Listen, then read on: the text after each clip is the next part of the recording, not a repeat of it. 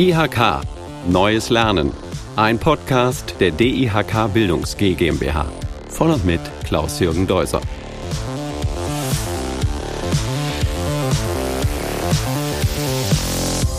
Herzlich willkommen zum Podcast Neues Lernen.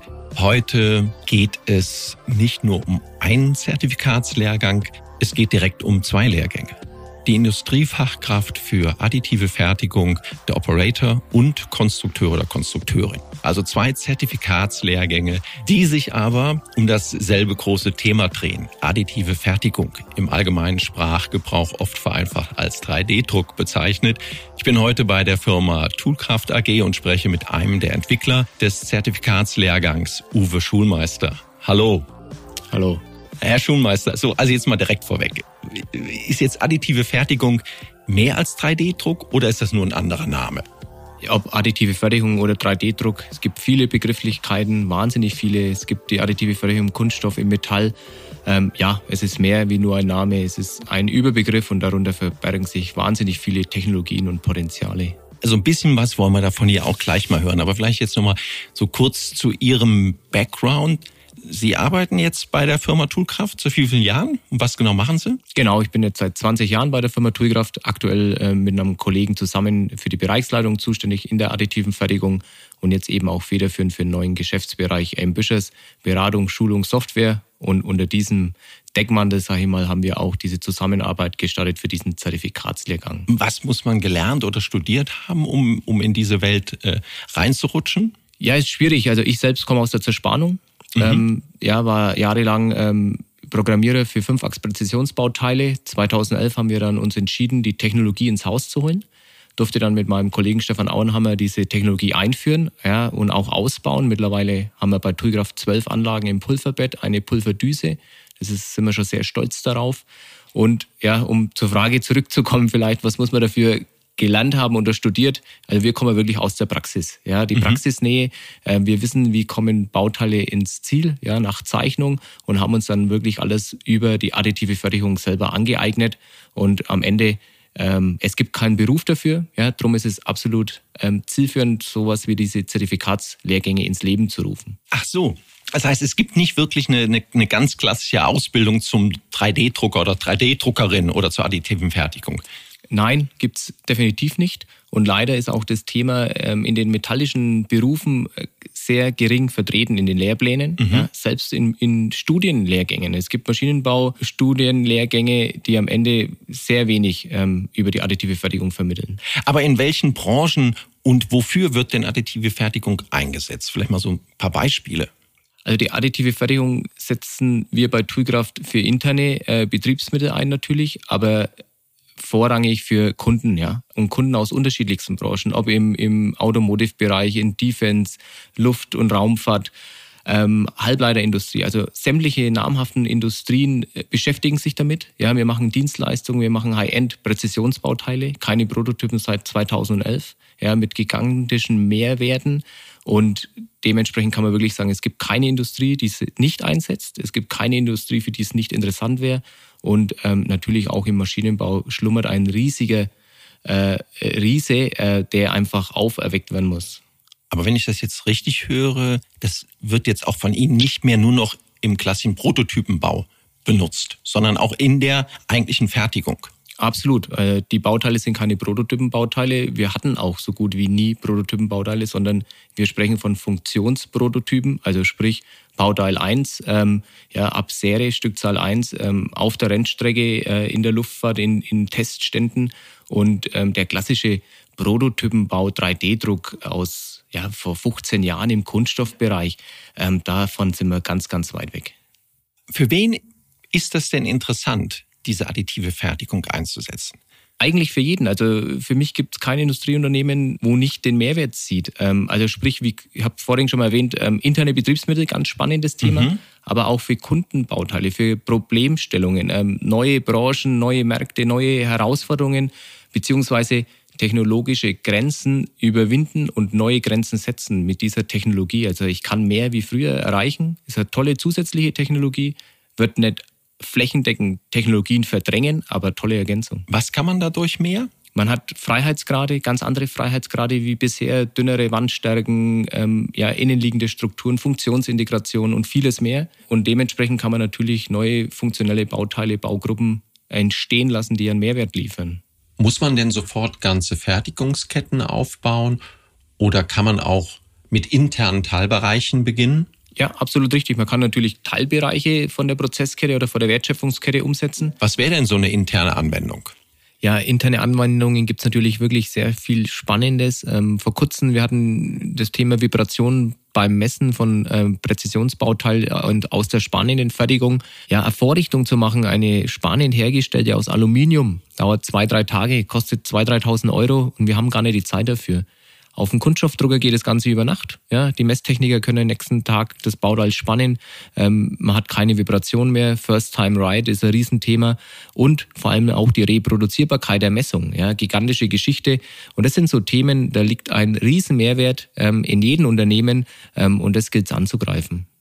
Hätten Sie denn jetzt einmal ganz konkrete Beispiele für diese Teilbereiche? Sie haben im Vorgespräch einmal von internen Anwendungen gesprochen. Bei vielen Unternehmen passt es einfach nicht ins Tagesgeschäft. Ja, mhm. man hat keine freien Kapazitäten, keine freien Mitarbeiter, äh, die sich vielleicht intensiv mit der Technologie beschäftigen. Ja, der, der OEM hat seine Forschung und Entwicklungsabteilung, F&E-Gelder, ähm, da fließen diese Technologien mit rein. Der Mittelstand muss sich muss lernen, sich damit zu beschäftigen. Er muss vielleicht jemanden den Freiraum gönnen ähm, und nicht im Vorfeld sagen, ah, passt nicht zu uns, ähm, ja, ist nichts für mich, ist nichts für unsere Märkte, ist nichts für unseren Kunden, sondern das ist falsch. Damit können wir jetzt auch gut den Bogen zu unseren zwei Zertifikatslehrgängen spannen. Wie würden Sie denn die Schwerpunkte dieser beiden Lehrgänge beschreiben? Geht es eher um Wissensvermittlung zum Thema additive Fertigung oder trainieren Sie auch konkretes Handling oder beides? Nein, also wirklich, wie Sie schon sagen, beide Ideen sind enthalten. Ja, mhm. auf der einen Seite Wissen zu erwerben, um ein Grund Fundament zu schaffen, auf dem aufgebaut werden kann. Ja, ja. ob dann Eigenfertigung oder Zukauf. Und auf der anderen Seite natürlich mit einem Zertifikatslehrgänge für Operator, um dann, wenn die Fertigung umgesetzt wird, damit man dann auch wirklich die Manpower hat, damit dann diese neuen Technologie schnell zum Fliegen kommen.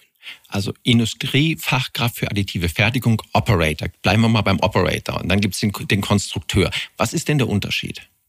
Genau, der, der Schwerpunkt des Lehrgangs Operator ist eben ähm, Prozesskettenverständnis zu erlangen im metallischen Bereich wie im Kunststoffbereich. Mhm. Ähm, hier wird kein Unterschied gemacht, weil beide Grundwerkstoffe, Metall und Kunststoff, wahnsinnige Potenziale bieten.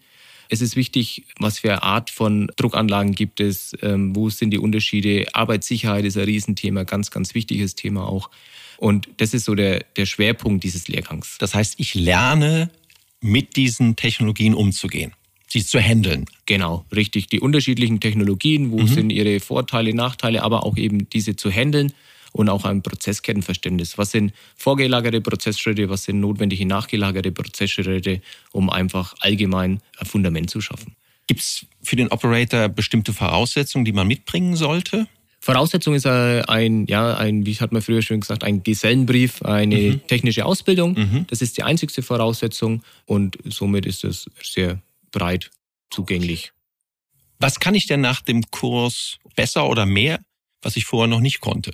Na, man hat auf jeden Fall ein, ein großes Mindset zur additiven Fertigung. Ich mhm. kann unterschiedliche Technologien bewerten. Ich kann ähm, sagen, ich habe ein Prozesskettenverständnis. Ich habe auch vielleicht sogar den ein oder anderen 3D-Drucker bedient. Mhm. Man hat auf jeden Fall einen riesen Mehrwert für das eigene Unternehmen oder für jede Firma, äh, in die man wechselt, weil man einfach mit einem ja, Fachwissen kommt, was man davor nicht hatte. Damit kommen wir jetzt zum zweiten Zertifikatslehrgang. Die Industriefachkraft für additive Fertigung, der Konstrukteur oder die Konstrukteurin. Was ist der Unterschied zwischen Operator und Konstrukteur?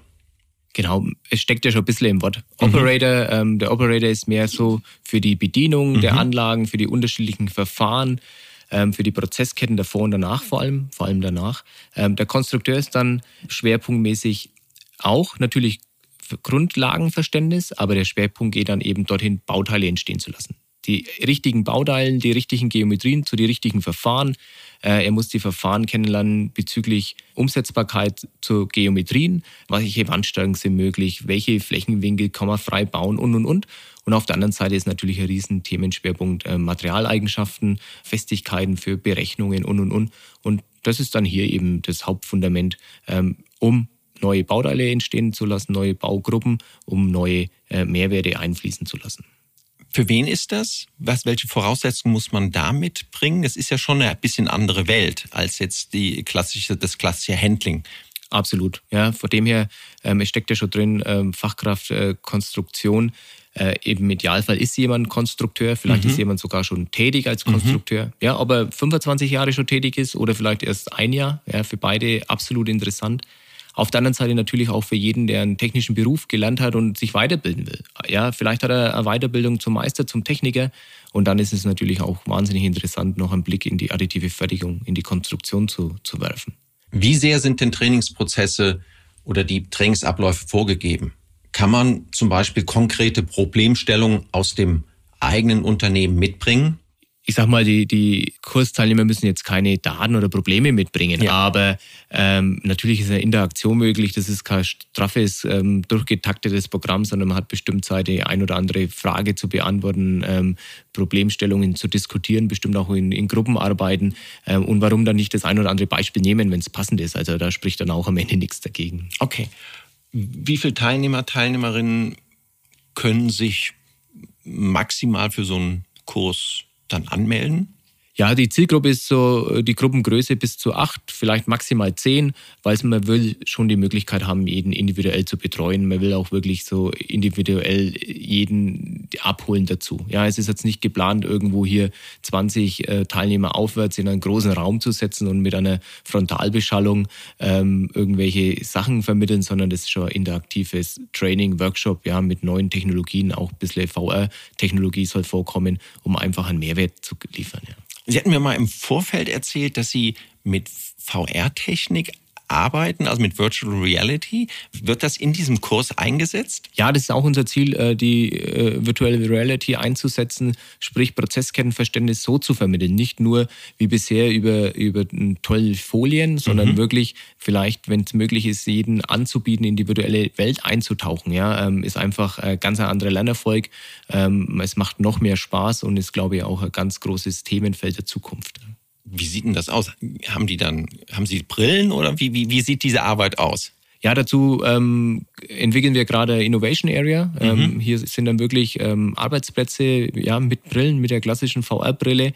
Ähm, und dann kann jeder in seine virtuelle Welt eintauchen. Jeder kann mal einen metallischen 3D-Drucker rüsten, ja, so einen Rüstvorgang erleben mhm. Ähm, und das Ganze eben äh, ohne Arbeitssicherheitsmaßnahmen, weil natürlich Metallstäube und so weiter nicht ganz so trivial ist. Ähm, und vor dem her ganz spannendes Thema. Ja. Und es ist nur der, der der erste Ansatz. Vielleicht kann man es dann auch später mal für die Berufswelt benutzen, verwenden und von dem her ist es, glaube ich, schon wichtig, heutzutage auch mit VR ähm, in Verbindung zu kommen.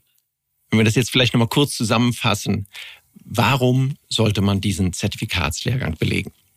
Die additive Fertigung ist jetzt schon nicht mehr wegzudenken, mhm. definitiv. Sie wird ähm, noch starken Einzug halten, ja, definitiv in Metall wie in Kunststoff. Und die Frage ist nicht, ob man sich damit beschäftigt, sondern wann. Ja, und die Gewinner des Ganzen sind definitiv diejenigen Unternehmen, die sich zeitnah mit beschäftigen, um einfach für sich selbst den Mehrwert herauszuholen, ja, aber auch für ihre Kunden. Ja. Am Ende gibt es vielleicht äh, einen Verdrängungsmarkt, ja, die Märkte werden dünner und die einfach dann Erfahrung aufgebaut haben, äh, haben dann die Nase vorne und ähm, deswegen heißt es ja so schnell wie möglich, sich hier Expertise zu verschaffen.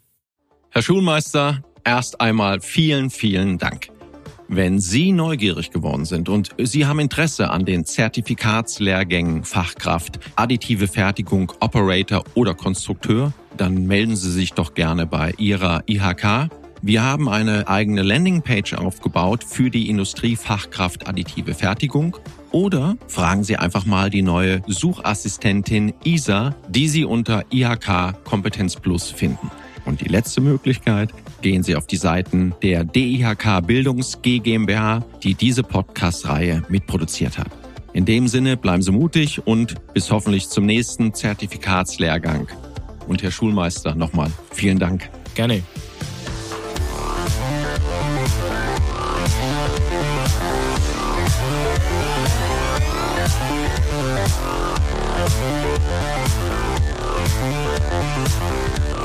Thank you. Yeah.